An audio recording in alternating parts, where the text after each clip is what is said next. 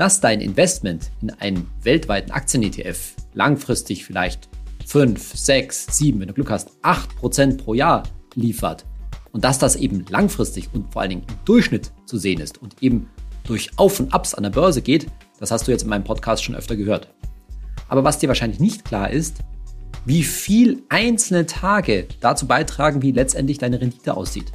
Dass ein paar wenige Tage innerhalb von den Jahrzehnten, die du da investiert sein wirst, darüber entscheiden zum Schluss, ob du im Schnitt vielleicht 3% oder 7% pro Jahr machst. Ob dein Depot am Ende bei, sagen wir mal, 200.000 Euro steht oder eher bei 500.000 Euro. Über diese wenigen Börsentage und vor allen Dingen darüber, dass du die auf keinen Fall verpassen solltest, darum geht es in der heutigen Folge von meinem Podcast Geld ganz einfach. Ich bin Saidi von Finanztipp. Bei Finanztipp sind wir der Meinung, Finanzen kannst du selbst. Und wir zeigen dir wie. Ich vermute mal, dass du noch keine wirkliche Börsenkrise, noch keinen großen Crash mitgemacht hast. Ich gehe mal davon aus, dass du 2007, 2008 wahrscheinlich noch nicht beim Investieren mit dabei warst.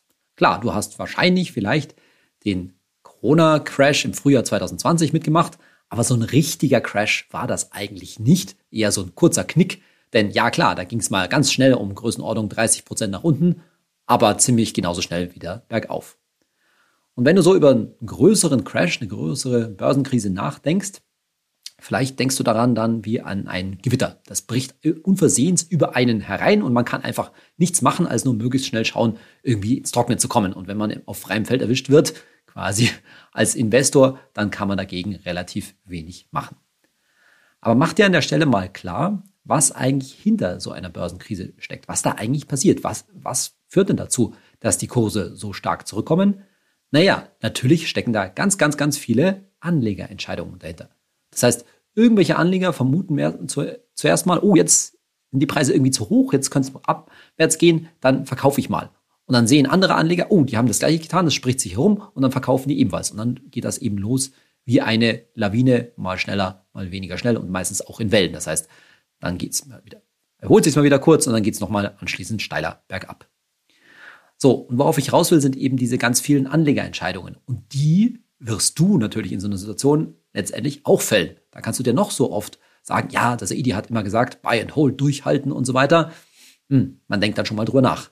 Und meistens ist die Motivation, übers Verkaufen nachzudenken, auch eine ganz vernünftige. Nicht so in voller Panik und nicht so, dass du jetzt dir gleich den Glauben an den Aktienmarkt generell verloren hast, sondern eben so ein bisschen eine taktische Entscheidung zu sich zu sagen, oh, wenn das jetzt so bergab geht, dann verkaufe ich doch mal lieber jetzt, bevor mein ganzer schöner Gewinn, den ich die letzten Jahre aufgehäuft habe, bevor der wieder weg ist und steigt dann später wieder ein. Und das Problem ist natürlich, sowas erstens sich gegen so einen völlig ja, nachvollziehbaren Gedanken sich zu wehren und dann eben den Mut zu haben, trotz der fallenden Kurse dabei zu bleiben. Zum Beispiel, das kennst du auch schon anhand deines ETF-Sparplans, dir zu denken, ah, der hält mich jetzt quasi fest wie der berühmte Rettungsanker im Sturm und ich kaufe zu günstigeren Kursen nach was zugegebenermaßen einfach nur eine psychologische Krücke ist. Dieser, wie gesagt, völlig nachvollziehbare Gedanke, wenn es so richtig runtergeht, mal die eigenen Schäfchen, die eigenen Gewinne ins Trocknen zu bringen, mit dem Hintergedanken später wieder einzusteigen, der birgt natürlich ein erhebliches Timing-Risiko. Da versuchst du den Markt letztendlich richtig zu timen. Du versuchst nämlich nach, ja, jetzt sind wir schon dabei, nach ganz schlechten Börsentagen dann rechtzeitig wieder einzusteigen, wenn es eben wieder hochgeht und dabei dann hoffentlich gute Börsentage zu erwischen. Und da wir uns ja über einzelne Tage in dieser Folge unterhalten wollen, haben wir uns mal anhand verschiedener Untersuchungen angeschaut, wann diese guten Börsentage, diese Tage, an denen es an einem Tag an der Börse auch mal um vier, fünf, sechs, vielleicht sogar mal acht oder zehn Prozent an einem Tag raufgeht, wann sind die denn eigentlich? Naja, die sind in Zeiten hoher Volatilität, wie man sagt. Also in Zeiten, wo die Schwankungen an der Börse ziemlich heftig sind. Jetzt ist es richtig, dass wenn die Schwankungsbreite am Aktienmarkt hoch ist, dass das meistens turbulente Zeiten sind, meistens also verbunden damit, dass es an der Börse richtig bergab geht. Aber eben nicht nur bergab. Denn Schwankung, Volatilität bedeutet natürlich Schwankung in beide Richtungen. Schwankung nach unten und Schwankung auch nach oben. Und so ist es kein Zufall, dass in diesen, ja, lustigen Zeiten, sage ich jetzt mal in Anführungszeichen, wo es eben auch heftig bergab geht, zwischendurch auch mal richtig bergauf geht. Also will sagen, die besten Börsentage, zumindest rein statistisch, sind, liegen oft in ziemlich naher Umgebung und meist ziemlich direkt nach den schlechtesten. Und jetzt stelle man sich vor, du würdest während solcher schlechten Börsentage verkaufen und dann leider, weil du gerade verkauft hast und dir jetzt sagst, ja, jetzt warte ich, jetzt sitze ich den Sturm mal aus, jetzt warte ich mal ab, verpasst diese besten Börsentage, wo es zwischenzeitlich mal um, ich sage jetzt zum Beispiel, 5% raufgeht. Vielleicht denkst du dir jetzt so, naja, da geht's halt dann rauf und runter und so, das macht doch nicht so viel aus. Und ob das was ausmacht. Man kann sich nämlich anschauen, wie wäre eigentlich ein Portfolio, das haben Studien ausgerechnet, wie sähe ein Portfolio aus, wenn man diese zwischenzeitlichen Kurserholungen, diese besten Börsentage nicht mitmachen würde. Und zwar hat das zugegebenermaßen schon vor einiger Zeit die Sutor Bank für den amerikanischen Aktienindex S&P 500. Also da sind die 500 größten Aktiengesellschaften der USA drin. Für den haben die das mal durchgerechnet. Und zwar haben die sich den angeschaut für den Zeitraum von 1988 bis inklusive 2018, also 31 Jahre. Und über diese 31 Jahre hat der S&P 500 eine durchschnittliche Rendite pro Jahr von 7,47 Prozent erwirtschaftet. Also da sind wir wieder bei den berühmten guten 7 Prozent, die man so im Mittelwert erwarten kann, hier über 31 Jahre. 31 Jahre, das sind circa 11.300 Tage. Und da hat jetzt die Subtobank rausgerechnet, dass sie die 17 besten Börsentage, also aus diesen 31 Jahren, die 17 Tage mit der höchsten Rendite rausgelassen haben. Sie haben mal so getan, als ob man die ausgerechnet die verpasst hätte. Und was bliebe dann nach 31 Jahren noch für eine Rendite übrig, ohne diese 17 Tage? Eine Rendite von 3,74 Prozent im Schnitt pro Jahr. Also nochmal, mit den besten Börsentagen waren es 7,47, ohne diese 17 Tage 3,74 Prozent. Also so rund die Hälfte. Die halbe Rendite geht weg, nur weil man diese 17 Tage verpasst hat. Die halbe Rendite, vielleicht hast du schon genug Gespür für den Zins Zinseffekt. Das ist schon ganz schön heftig, ob man ein Investment von guten 7 oder knappen 4 Prozent hat. Drücken wir es mal in absoluten Zahlen aus. Wenn du ganz normal 1988 10.000 Dollar in den S&P 500 gesteckt hättest, jetzt mal ganz ohne Kosten und Steuer und so weiter, dann wären nach 31 Jahren da 93.300 Dollar rausgekommen. Also eine gute Verneunfachung. Jetzt lassen wir eben diese 17 besten Börsentage weg, dann eben nur eine Rendite von 3,74 Prozent äh, Schnitt und dann kommen da nach 31 Jahren nur noch raus 31.200 Dollar. Vorher 93.000 Dollar, jetzt 31.000 Dollar zwei Drittel weniger. Ne? Halbe Rendite weg durch den Zinseszinseffekt, in dem Fall hier durch negativen Zinseszinseffekt, bleibt dann, geht ganz schön was an Kohle verloren, nämlich grob gute 60.000 Dollar oder zwei Drittel vom Wert sind sozusagen nicht da und es kommen am Schluss nur noch 31.000 Dollar bei raus. Nochmal. Und das aufgrund von 17 Tagen innerhalb von 31 Jahren. Jetzt kann man die Geschichte noch steigern die Sutobank hat auch ausgerechnet, was wäre, wenn man die besten 42 Tage weggelassen hätte. Nicht, die besten, nicht nur die besten 17 Tage, sondern die besten 42 Tage. Die 42 Tage mit der höchsten Rendite. Was wäre dann passiert? Es wäre gar keine Rendite mehr übrig geblieben. Letztendlich hättest du dann 1988 10.000 Dollar reingesteckt und 19, 2018 ohne diese 42 Tage wieder 10.000 Dollar rausbekommen. Problem natürlich, dass es in der Zwischenzeit so etwas wie Inflation gab und über 30 Jahre, das weißt du auch schon, wären diese 10.000 Dollar ganz grob gesagt nur noch die Hälfte wert gewesen. Jetzt könntest du vielleicht kritisch sagen, boah, also die besten 17 Tage, die besten 42 Tage und dann so viel Rendite weg, das kommt mir jetzt ein bisschen unrealistisch vor. Vielleicht ist das ja nur im US-Markt, so im S&P 500. Naja, schon von vornherein kann man sagen, wenn da 500 große Börsengesellschaften, Aktiengesellschaften drin sind, dann kann das eigentlich in anderen Aktienindizes nicht so wahnsinnig anders sein. Und tatsächlich hat die Sutor Bank das auch für andere Märkte, andere Aktienindizes ausgerechnet und das Ergebnis sieht sowohl zum Beispiel im MSCI World, also im wirklich weltweiten Markt, als auch, relativ überraschend, in unserem heimischen DAX mit seinen damals noch 30 Titeln nicht so wahnsinnig anders aus. Die Zahlen, die Zeitabstände etc., das ist alles relativ gleich. Und das ist auch nicht die einzige Untersuchung die zu diesem Ergebnis kommt. Eine ähnliche Studie hat zum Beispiel die Investmentbank JP Morgan durchgeführt für den MSCI Europe. Also MSCI Europe, das ist ein europäischer Aktienindex, wo also die größten europäischen Aktiengesellschaften drin sind. Die haben sich den Zeitraum von 2004 bis 2018 vor, vorgenommen, also etwas kürzer als die Bank. Aber das grundsätzliche Ergebnis ist im gleichen Ballpark, wie man sagt.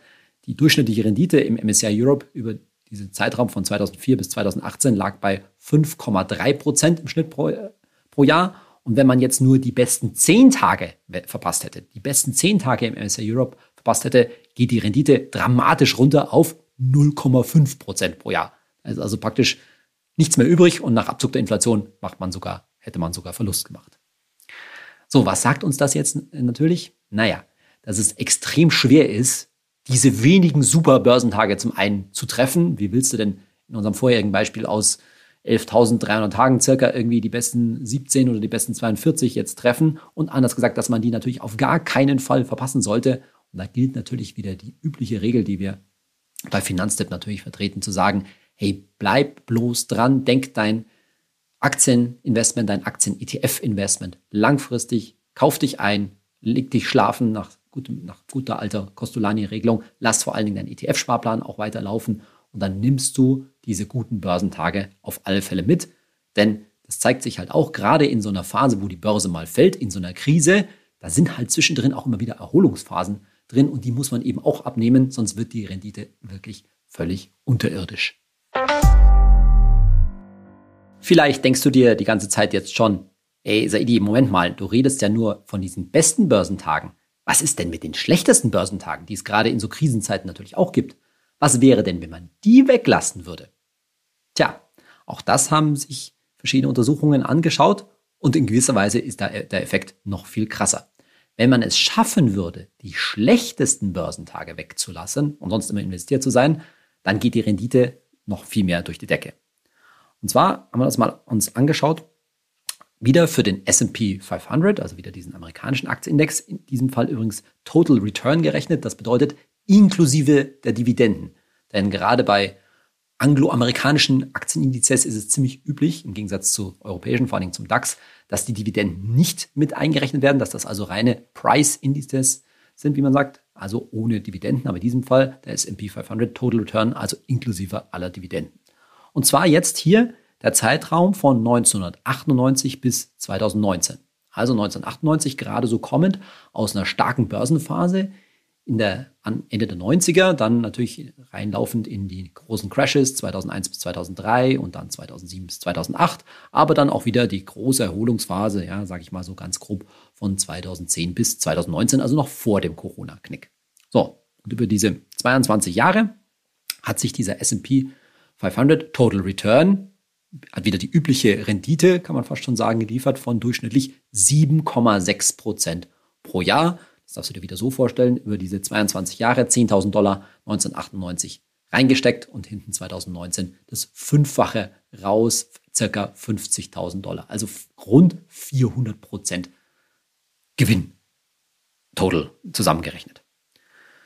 So, wenn man jetzt wieder mal die besten zehn Tage, besten zehn Börsentage da rauslassen würde, dann passiert das gleiche, ungefähr das gleiche vorher, wie vorher. Nämlich dann sinkt die Rendite ohne diese besten zehn Tage auf 4,3 Prozent pro Jahr. Also nicht ganz die Hälfte, aber schon ein gehöriger Teil der Rendite weg. Und aus den 10.000 Dollar 1998 wären dann 2019 nur 25.000 Dollar rund geworden. Also nicht 50.000 Dollar raus, sondern nur 25.000 Dollar raus. Die Hälfte. Okay, die besten Tage weg, äh, weggelassen. Aber was wäre jetzt, wenn man das Gegenteil geschafft hätte? Was wäre, wenn man die zehn schlechtesten Tage weggelassen hätte? Und dann sieht das Ergebnis natürlich schon dramatisch anders aus, wenn man die zehn besten, die zehn schlechtesten Tage, also in den großen Krisen, die fetten Tage, wo es mal richtig nach unten ging, weggelassen hätte, dann steigt die durchschnittliche Jahresrendite auf 11,4 Prozent pro Jahr. Also nicht nur nicht 4 Prozent, sondern auch nicht 7 Prozent pro Jahr, sondern mehr als 11 Prozent pro Jahr. Und im Endergebnis sieht man natürlich dann auch da wieder die, die Dramatik, nämlich das Ergebnis würde sich verdoppeln. Du würdest für 10, aus 10.000 Dollar hättest du in den 22 Jahren nicht nur 50.000, sondern gute 100.000 Dollar gemacht. Und dann merkt man schon, das hat schon, hat schon erheblichen Effekt, erheblichen Hebel, wenn man eben diese großen Krisen sozusagen auslässt, wenn man es schaffen würde, genau diese heftigen Tage zu vermeiden. Jetzt spinnen wir diesen Gedanken nochmal ein Stück weiter. Was wäre denn jetzt, wenn man es schaffen würde, beides zu tun. Also sowohl die schlechtesten Tage wegzulassen, was natürlich sehr gut wäre, und dafür aber sozusagen als Trade-off, als Kompromiss eben auch die besten Börsentage zu verpassen. Vor welcher Überlegung? Naja, dass man eben statistisch feststellen kann, dass die schlechtesten und die besten Börsentage zeitlich gesehen meistens relativ nah beisammen liegen. Dass man also versuchen würde, solche Zeiten hoher Volatilität, hoher Schwankungen am Aktienmarkt, mit anderen Worten, die Krisen eben wegzulassen, sich zu sagen, ja, ich weiß schon, dazwischen drin erholt sich der Markt auch wieder ganz schön ordentlich, aber dadurch, dass ich überhaupt diese schlechten Börsentage verpasse, habe ich am Ende eben eine sehr gute Rendite, vor allen Dingen eine Rendite, die besser liegt als der Durchschnitt. Damit hätte man ja eigentlich einen Ansatz, der besser wäre als das typische Prinzip des passiven Investierens, nämlich einfach nur den Index zu kaufen, also einen ETF zu kaufen und sein Geld drin zu lassen.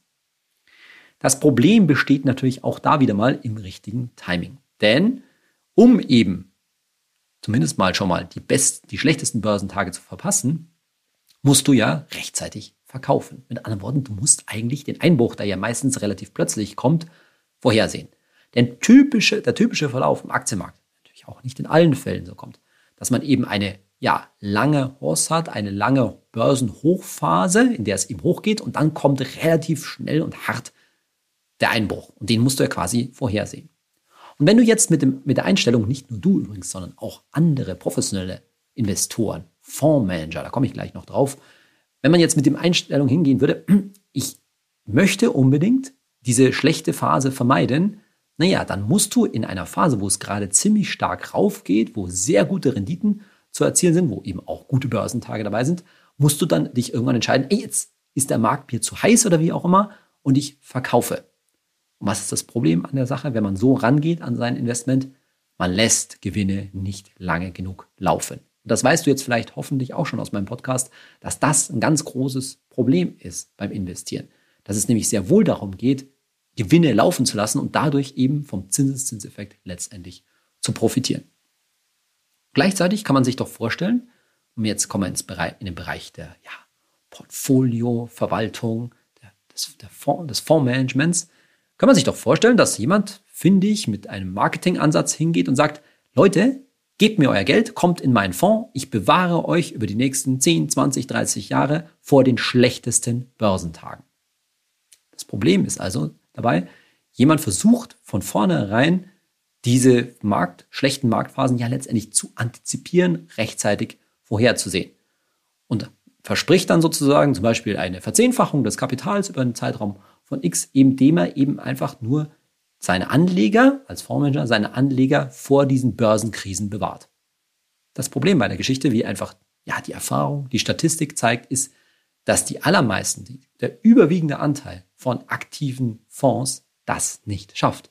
Denn dann müssten sie ja eigentlich eine Rendite oberhalb des Durchschnitts, eine höhere Rendite als ja, ein ETF, als Indizes, als vor allen Dingen ETFs liefern. Und das tun bekanntermaßen, darüber haben wir auch schon mal eine Folge gemacht, die überwiegende Mehrheit, irgendwas zwischen drei Viertel bis zu über 90 Prozent der aktiv gemanagten Fonds schaffen das nicht eben besser als der Durchschnitt zu sein.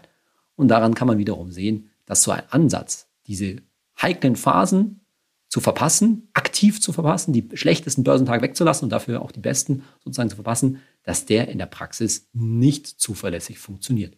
Ich will diesen Gedanken ja geradezu die Versuchung, zum Beispiel diese schlechten Börsenphasen zu vermeiden, noch ein wenig weiterspinnen mit dir. Denn auf diese Idee sind natürlich schon auch andere Leute und schlaue Leute gekommen.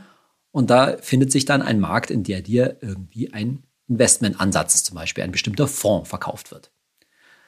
Man kann nämlich zum Beispiel sagen, man versucht diese schlechten Börsentage zu vermeiden, indem man regelbasiert das macht. Regelbasiert bedeutet, dass du eben deine Anlageentscheidungen, deine Investmententscheidungen auf einem Satz von Regeln triffst und nicht einfach nur aus dem Bauch heraus. Übrigens, wenn du passiv in ETFs investierst, langfristig, wie wir es bei Finanztip empfehlen, dann handelst du übrigens auch regelbasiert. Du investierst nämlich zum Beispiel einen bestimmten Prozentsatz deines Einkommens jeden Monat in einen weltweiten Aktien-ETF auf der Annahme, dass der weltweite Aktienmarkt langfristig eine gute Rendite oberhalb der Inflationsrate bietet. Aber jetzt kann man dieses Vermeiden von schlechten Börsenphasen eben auch regelbasiert machen, zum Beispiel mit einem sogenannten Trendfolgeansatz. Trendfolge bedeutet, dass gemäß des Mottos The Trend is your friend, man sagt, wo geht denn der Trend gerade hin? Man, und man schaut sich zum Beispiel einen Markt, einen ETF an, wie jetzt der gerade im Verhältnis zu seinem langfristigen Durchschnitt steht. Langfristiger Durchschnitt könnte zum Beispiel die durchschnittlichen Kurse der letzten 200 Tage sein. Das ist dann die berühmte 200-Tage-Linie, an der immer viel festgemacht wird. Und jetzt sind wir so im Bereich der sogenannten Chartanalyse, dass man sich also immer die Charts anschaut und sagt, ja, was für Informationen kann ich da rausziehen? solange der Trend, also sprich die Kurse oberhalb dieses 200-Tage-Durchschnitts, oberhalb der 200-Tage-Linie laufen, kann man zum Beispiel sagen, das ist eine gute Phase, ich bleibe dabei, aber wehe, die überschreiten mal diese, oder unterschreiten vielmehr diese 200-Tage-Linie nach unten, dann sagt man sich, oh, jetzt wird's gefährlich, jetzt geht's steil bergab, jetzt gehe ich mal eher raus. So, das wäre jetzt, und umgekehrt dann wieder, wenn die Kurse mal über die 200-Tage-Linie wieder drüber steigen, dann sagt man, ah, jetzt haben wir wieder einen positiven Trend und jetzt würde man wieder einsteigen.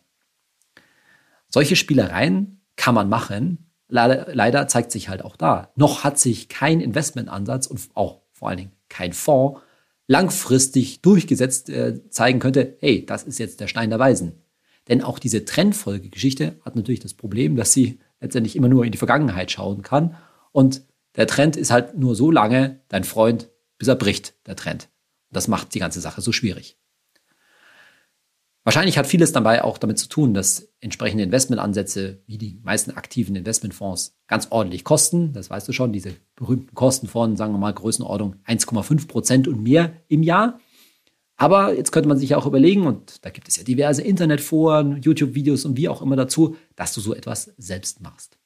Das Problem ist, wenn man solche Timing-Ansätze, und das ist nichts anderes als ein Timing-Ansatz, eben versucht selbst durchzuführen, hat das neben allen Unwägbarkeiten der Zukunft vor allen Dingen eigenes zur, zur Folge. Du musst laufend Entscheidungen treffen. Ziemlich viele Entscheidungen. Das hört sich jetzt vielleicht erstmal einfacher an, wenn man sich sagt, ah, ich mache mir da so einen festen Regelsatz. Aber tatsächlich musst du eben viel öfter über dein Investment, ja, dich zum einen damit beschäftigen, also sprich Zeitaufwand erbringen und vor allen Dingen musst du dauernd aktive Entscheidungen treffen. Und viele Entscheidungen zu treffen, sind halt auch viele Gelegenheiten, Fehler zu machen. Und unterschätzt oder vielmehr überschätzt dich und vor allen Dingen, ja, letztendlich deine Rationalität nicht. Denn wie wir schon mal in einer anderen Folge angesprochen haben, wir treffen halt als Menschen unsere Entscheidungen nicht nur immer nach Regeln, nach Vernunft, nach der Ratio, sondern ganz äh, oft eben nach den Emotionen, nach aus dem Bauch heraus. Der überwiegende Anteil unserer Entscheidungen wird so gefällt. Und deshalb, wenn du so einen timing-basierten Ansatz, so einen meinetwegen auch regelbasierten Ansatz, zum Beispiel so etwas wie Trendfolge und Chartanalyse betreiben würdest, dann hast du eben sehr viele Entscheidungen zu treffen, sehr viele Entscheidungen, bei der dir letztendlich dein Bauch einen Strich durch die Rechnung machen kann, viele Gelegenheiten, eine falsche Entscheidung zu treffen.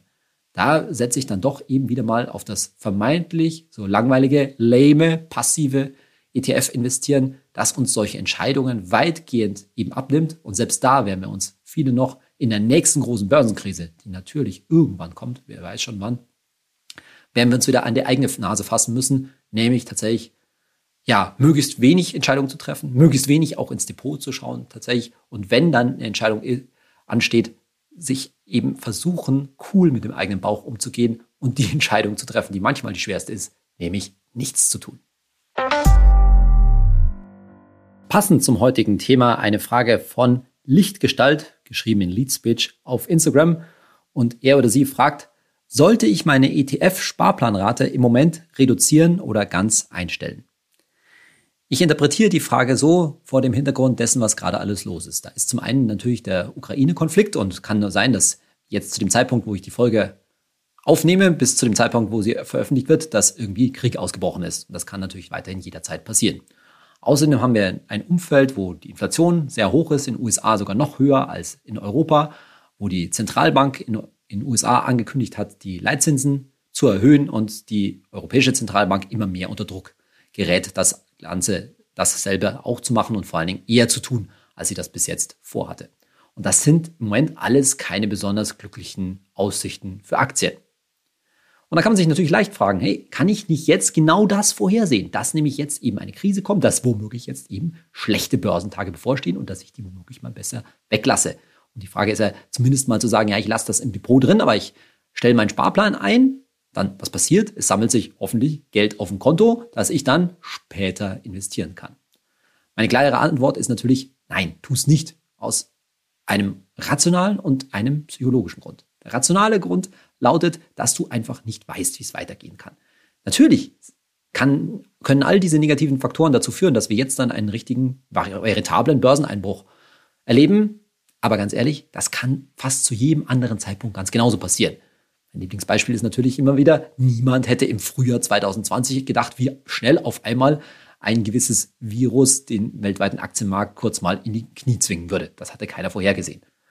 Und nur weil jetzt eben die Anzeichen so schlecht stehen, heißt das noch nicht, dass das passieren muss. Und vor allen Dingen, diese Angst, die beschäftigt die anderen Anleger, die Börsianer, wie man immer so gerne sagt, natürlich ganz genauso. Die wissen das doch auch. Und nochmal, an der Börse wird immer die Zukunft gehandelt. Wenn dort die Erwartung bereits da wäre, dass es Krieg gibt, dass die Zinsen dramatisch erhöht werden und dass das alles eben die Gewinne, darum geht es ja nicht, die Gewinne der Unternehmen dramatisch oder deutlich schwächen würde, dann wären was wäre was passiert? Dann wäre die Börse bereits eingebrochen. Dann wären die Kurse bereits deutlich stärker zurückgegangen, als sie es heute sind. Und genauso muss man halt auf der anderen Seite sehen, dass wir Menschen, jetzt sind wir schon auf der Seite der Psychologie, immer geneigt sind, die Risiken, die Gefahren deutlich stärker wahrzunehmen, deutlich stärker in den Vordergrund zu stellen als die Chancen. Das liegt in unserer Natur. Das hat uns irgendwann mal vor Jahrtausenden davor bewahrt, vom Säbelzahntiger gefressen zu werden und uns eher eine sichere Höhle zu suchen. Und deswegen sehen wir das, die Krisengefahr, die Kriegsgefahr, die Inflationsgefahr, die ansteigenden Zinsen eben sehr deutlich vor Augen und vernachlässigen dabei, dass womöglich eben auch andere Trends die Kurse weiter befeuern können. Zum Beispiel, dass vielleicht Geld aus Kryptowährungen gerade abfließt und wieder in den Aktienmarkt fließt, könnte ein Grund, Grund sein. Ich sage nur, dass das Möglichkeiten sind. Oder eine andere Möglichkeit ist, dass eben die Digitalisierung weltweit Fortschritt, Fortschritte macht und damit weiter für steigende Gewinne in bestimmten Branchen sorgt. Oder dass sich womöglich Lieferengpässe jetzt nach Corona vielleicht im Laufe des Jahres auflösen könnten und dadurch den weltweiten Handel wieder befeuern könnten, den Inflationsdruck vielleicht nachlassen können. Alles, was ich sagen will, ist, du weißt es nicht. Rational gesehen ist es sinnvoll anzuerkennen, dass die Unsicherheit immer da sein wird und dass man es einfach nicht sagen kann. Und jetzt kommen wir zum eigentlichen psychologischen Komponente und dass dir aber besonders in schwierigen Zeiten Gerade dann, wenn es eben volatil ist, wenn es stark schwankt, wenn es auch mal zwischenzeitlich deutlich nach unten gibt, der dein ETF-Sparplan eben der berühmte, wichtige Rettungsanker ist, der dich letztendlich auch psychologisch in deiner langfristigen Anlageentscheidung, in deiner strategischen Entscheidung, die du hoffentlich irgendwann mal getroffen hast, bestärken sollte und dass du ihn deswegen ganz bestimmt nicht einstellen solltest, denn der wird dich durch schwierige Zeiten, die jetzt kommen mögen, die aber irgendwann auch erst viel später kommen mögen, die aber irgendwann sicher kommen werden, das kann man schon sagen, nur weiß eben keiner wann, wird dich dieser ETF-Sparplan wahrscheinlich gut durch so eine Krise durchbringen. Einfach nur, weil um dein Bauchkrummeln dich sozusagen damit klarzukommen, dir zu sagen kann, dass du jeden Monat eben zu relativ günstigen Kursen einkaufst. Nachdem wir in der heutigen Folge so viel über Market Timing letztendlich geredet haben, über das Weglassen von guten und schlechten Tagen, was ja ein extremes Timing-Glück natürlich nur theoretischerweise wäre, wollen wir uns in der nächsten Folge vom Timing mal wieder komplett verabschieden und sagen, ja, wir halten das durch, das, was wir gerade besprochen haben, nämlich langfristig investiert zu bleiben und fragen uns mal, naja, wann bringt das eigentlich so richtig was? Also, wann sieht man denn auf dem Depot mal so richtig Erfolge? Und damit meine ich jetzt eben nicht nur, dass da irgendwann mal vielleicht 20 oder 30 oder 40.000 Euro drauf sind, sondern wann kann man denn mal sagen, dass so ein Depot wirklich einen Großteil deines Lebensunterhaltes womöglich bestreiten kann? Wann wirst du mit so einem ETF-Sparplan und mit ETF-Investments, wann wirst du da sowas wie reich? Wann kannst du mal damit rechnen, dass dein Depot auch ja mal die Hunderttausende, Plural, Hunderttausende erreicht? Und da beschäftigen wir uns mal wieder und etwas eingehender mit dem guten alten Freund, dem Zinseszins. Dass der nämlich was an sich hat, was viele immer übersehen, was wir von unserem Gehirn her geradezu auch nicht so leicht sind zu verarbeiten. Und mit dieser wahren Natur des Zinseszinseffektes, da hoffe ich, dass du bei der nächsten Folge von meinem Podcast wieder dabei bist. Ansonsten wünsche ich dir bis dahin erstmal eine gute Woche. Dein Saidi.